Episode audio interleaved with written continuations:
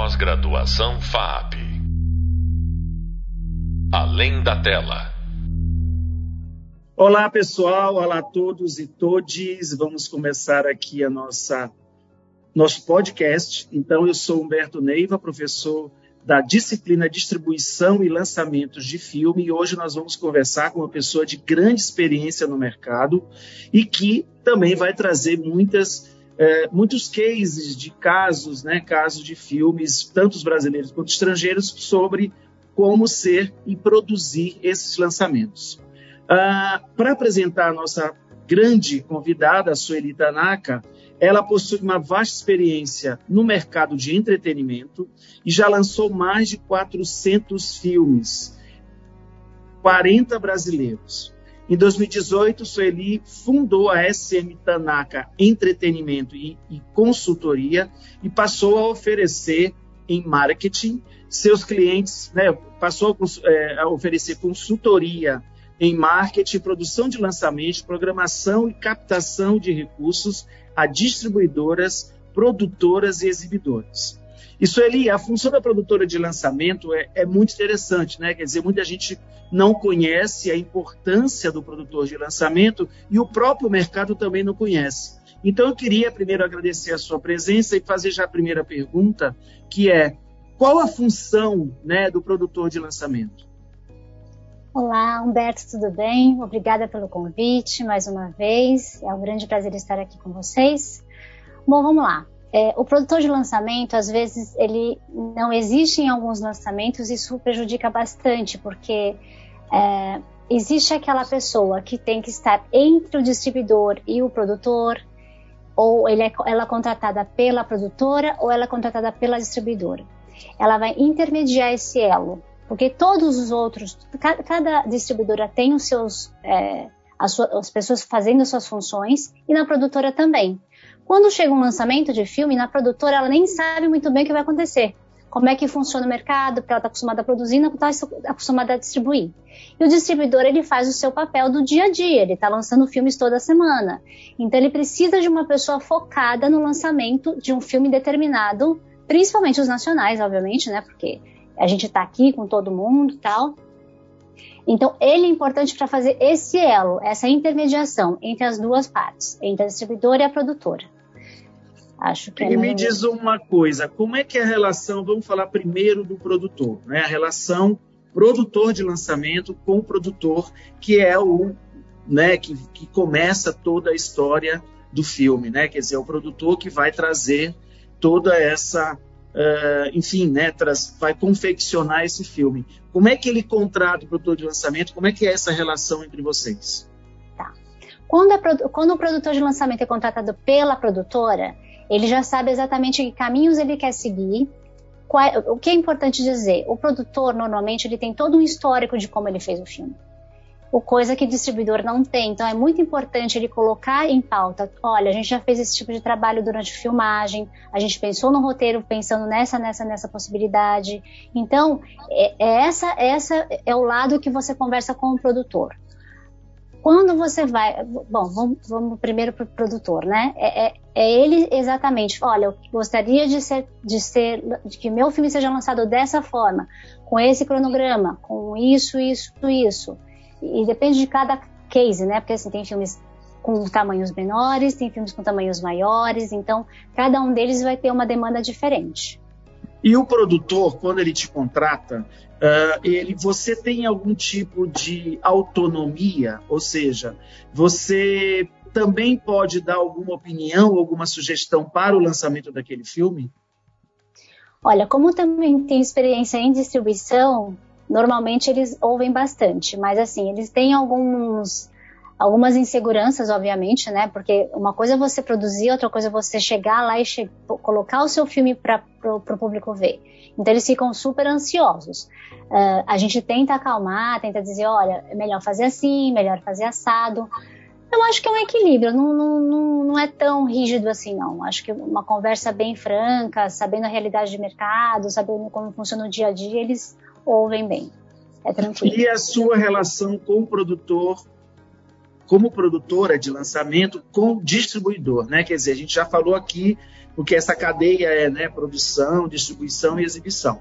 Então você nos colocou aqui a questão da produção. E agora eu queria saber um pouco dessa sua relação com o distribuidor. É interessante, né? Eu tive uma experiência com tanto com majors, né, do lado da produtora, sendo produtora de lançamento pela produtora, eu fui tanto para uma major quanto filmes como distribuidora independente. Nas majors é um pouquinho mais complexo, assim, você não consegue se envolver tanto, é, dando algumas, você pode até opinar, mas eles têm é, tudo muito muito organizado, muito, cada um faz o seu papel, essa pessoa faz isso, essa pessoa faz aquilo, então não dá muito não tem muita flexibilidade, diferente do independente. Que ele está lá, ele pode fazer algumas mudanças. Obviamente que a Major ela tem essas, essas regras porque vem de fora. Eles não podem fazer muito, eles não podem fazer mudanças no sentido de, olha, eu gostaria de fazer assim. Não, não. É dessa forma que tem que ser feita. Então tem algumas rigidez, sim.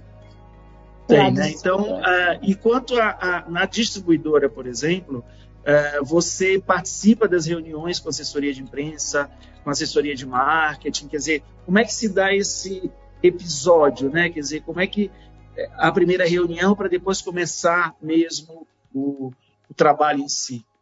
Tá, vamos lá.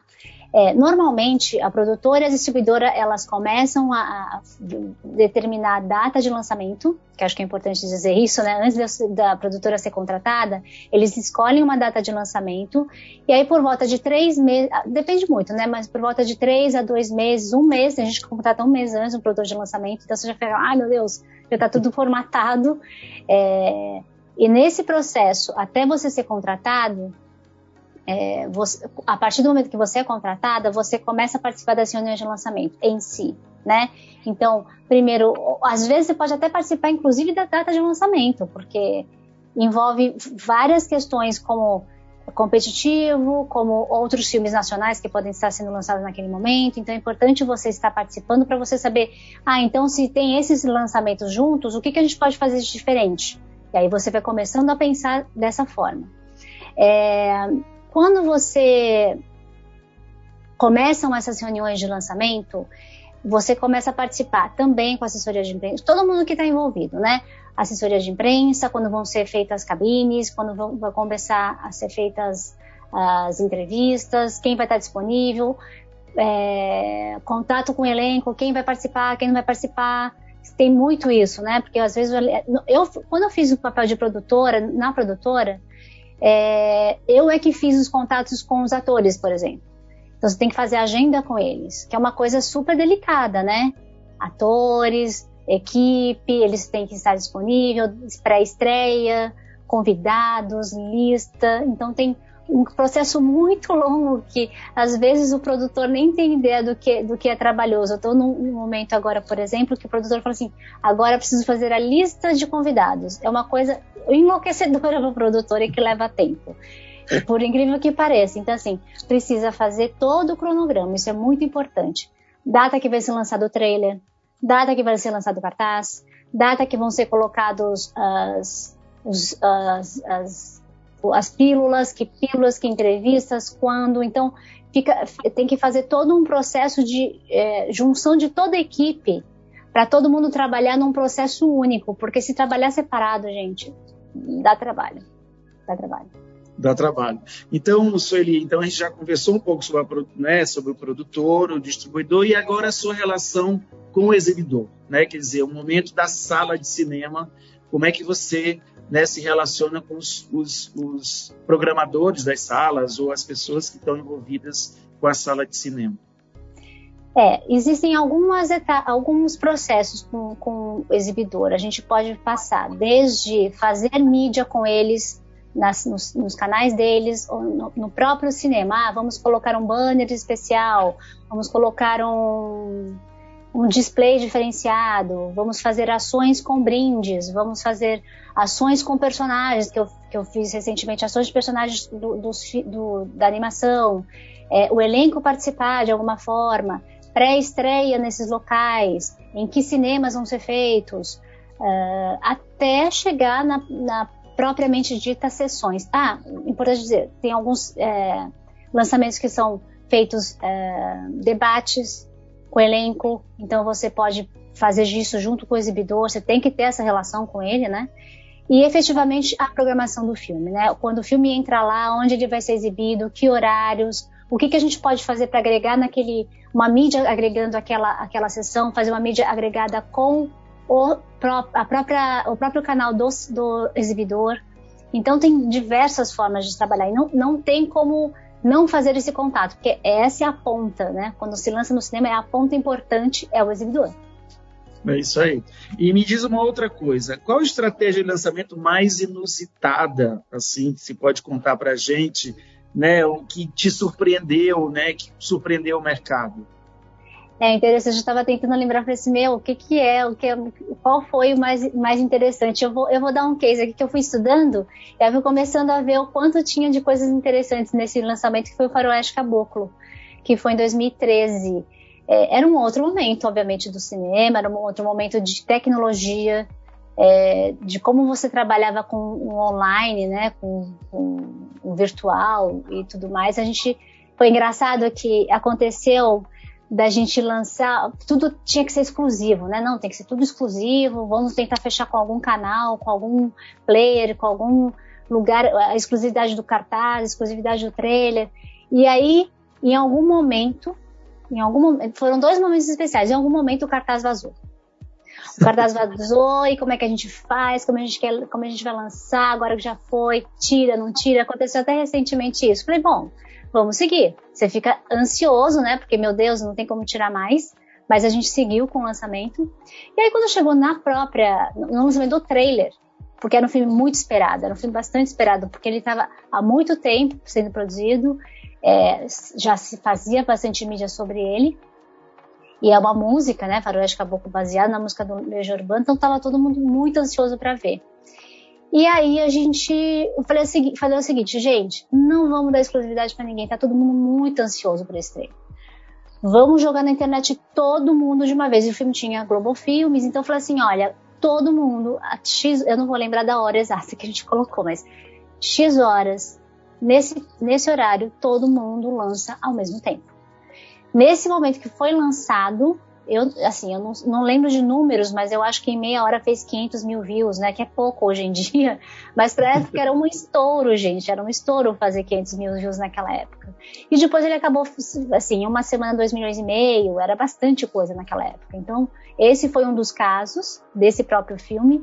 Eu lembrei de mais um caso que a gente fez uma pré-estreia uh, em um cinema de rua de São Paulo e era um cinema, era uma, uma pré-estreia com debate.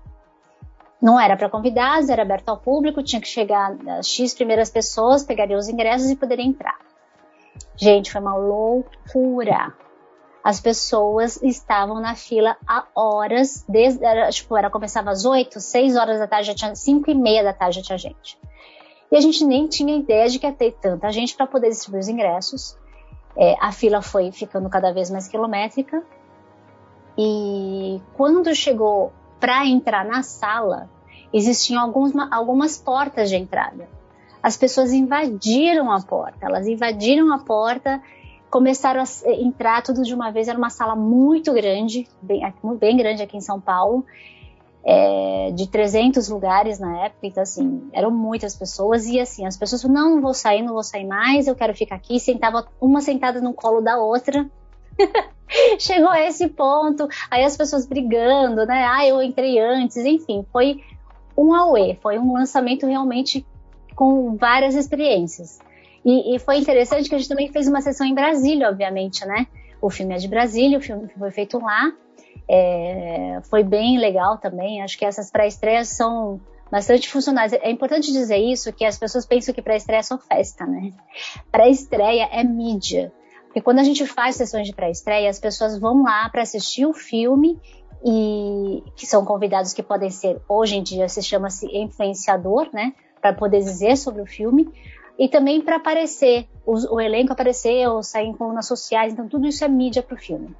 Só que isso que legal. sobre isso. Legal. Você tem algum casinho de filme internacional, já que você também tem é, assim uma experiência grande não só no lançamento de filmes brasileiros, ou então falar alguma coisa que é diferente como filme internacional, que não é a mesma coisa como o filme brasileiro? É, eu acho que o, o filme internacional do, do, filme brasileiro já tem uma diferença que ele vem, vem pronto. De alguma forma, ele vem pronto de fora. Principalmente se ele tem elenco e já foi lançado, já vem com uma mídia grande lá, lá de fora, ou se ele teve festivais. Né? Eu, vou te, eu vou falar um caso aqui, por exemplo, do, de um filme japonês que foi indicado ao Oscar, que foi Drive My Car.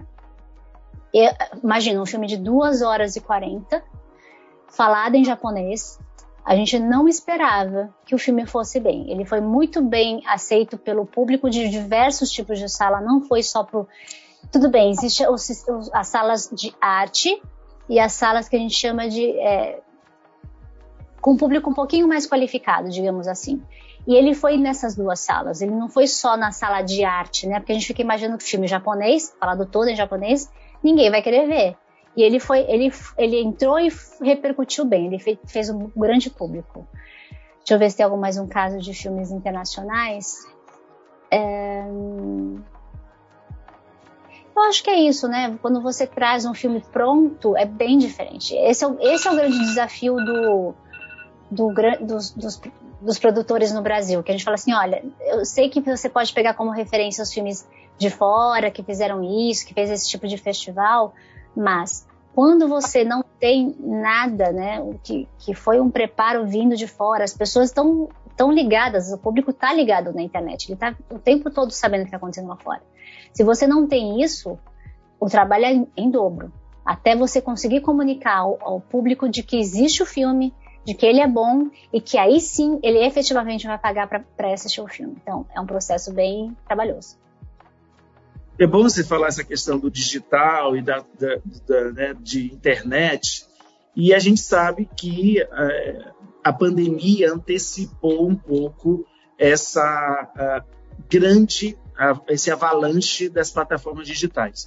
Então eu queria saber de você que agora existe uma certa polêmica entre lançar um filme diretamente na janela, na primeira janela, que é o cinema, ou lançar uh, concomitantemente com é, as plataformas digitais. Eu queria saber a sua opinião sobre isso. O que, que você acha desses lançamentos que são uh, simultâneos né, entre a janela, a primeira janela e as janelas digitais?